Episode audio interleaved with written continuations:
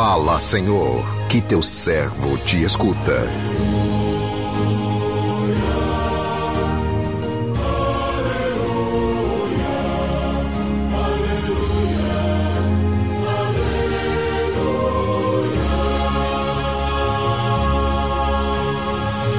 O Senhor esteja convosco, Ele está no meio de nós. Proclamação do Evangelho de Jesus Cristo, segundo Mateus. Glória a vós, Senhor. Naquele tempo, disse Jesus aos seus discípulos: Se a vossa justiça não for maior que a justiça dos mestres da lei e dos fariseus, vós não entrareis no reino dos céus. Vós ouvistes o que foi dito aos antigos: Não matarás. Quem matar será condenado pelo tribunal. Eu, porém, vos digo: todo aquele que se encoleriza com seu irmão será réu em juízo. Quem disser ao seu irmão, patife, será condenado pelo tribunal. Quem chamar o irmão de tolo será condenado ao fogo do inferno. Portanto, quando tu estiveres levando a tua oferta para o altar, e ali te lembrares que teu irmão tem alguma coisa contra ti, deixa a tua oferta ali diante do altar e vai primeiro reconciliar-te com o teu irmão. Só então vai apresentar a tua oferta procura reconciliar-te com teu adversário enquanto caminha contigo para o tribunal. Senão, o adversário te entregará ao juiz, o juiz te entregará ao oficial de justiça e tu serás jogado na prisão. Em verdade, eu te digo: dali não sairás enquanto não pagares o último centavo. Palavra da salvação, glória a vós, Senhor.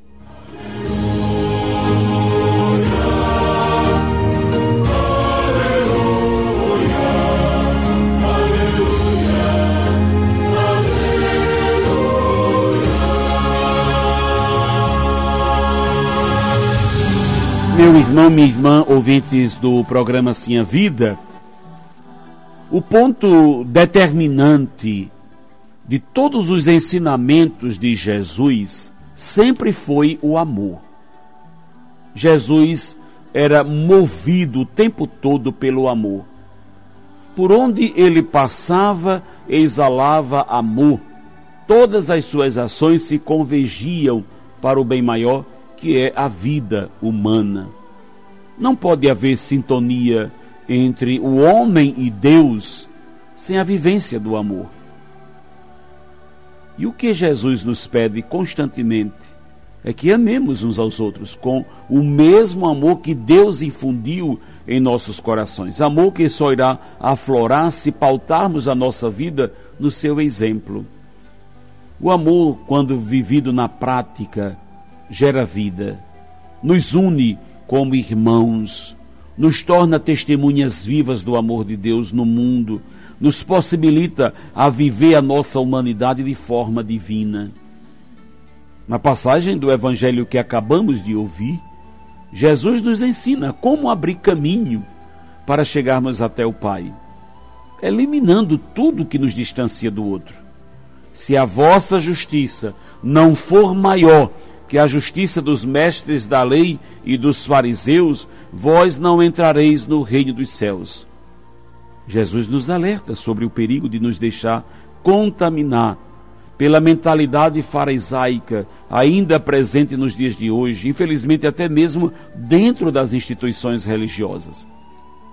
A interpretação de Jesus sobre os mandamentos da lei de Deus torna explícita a intenção de Deus, que quis não somente nos deixar nos mandamentos, como também nos oferecer por meio de Jesus diretrizes precisas e importantes para a nossa caminhada rumo à santidade. O Antigo Testamento diz: Não matarás. Jesus diz: Amem-se uns aos outros. O amor é a arma é a arma que bloqueia toda ocasião de pecado. Pois quem ama não mata, não escandaliza o outro, é, preserva a família, perdoa, respeita o que é do outro, enfim, faz a vontade de Deus. Amem-se uns aos outros. Jesus nos deixa este mandamento novo no sentido de destacar a importância do amor na vida de cada um de nós que não se trata de uma recomendação e muito menos de uma lei imposta por ele, mas sim uma condição. Uma condição para que ele possa estar em nós e nós nele. Este mandamento novo supera todos os outros mandamentos, ou seja, quem ama pratica a justiça, portanto, cumpre os demais mandamentos. O reino de Deus não se espalha através de cumprimento de normas, de rituais e nem por meio de propagandas. O reino de Deus se espalha pelo contágio do amor, pois o amor é contagioso, pega de um para o outro. A nossa identidade, o que nos distingue como cristão, é a nossa vivência no amor. Onde não há amor, não há vida cristã. O nosso amor pelo outro deve ser um amor que responda ao amor de Deus por nós. Meu irmão, minha irmã, Queremos oferecer a nossa vida a Deus, queremos dar o nosso coração para Ele, mas existe um caminho prévio para isso. Existe uma caminhada, existe um amadurecimento e nós estamos percorrendo esse tempo quaresmal na busca, na luta para que isso aconteça dentro de cada um de nós. O Evangelho recorda que a fé cristã não se manifesta só no ser justo. Jesus trata aqui sobre a questão da justiça dos mestres da lei, dos fariseus, que eram rigorosos no cumprimento da lei. Mas a fé cristã se diferencia por algo a mais, nos diríamos por esse plus, né? esse plus da vida cristã, talvez seja escolher muitas vezes fazer o que ninguém nos pede ou pretende de nós. Como dizia Madre Teresa de Calcutá, e se algo a mais precisa brotar do nosso coração, como manifestação justamente de um aprendizado que nós interiorizamos, não vem de fora, mas precisa estar dentro de nós. Só assim as palavras de Jesus não vão ser um exagero. Jesus no Evangelho é bem claro com os seus discípulos e com cada um de nós.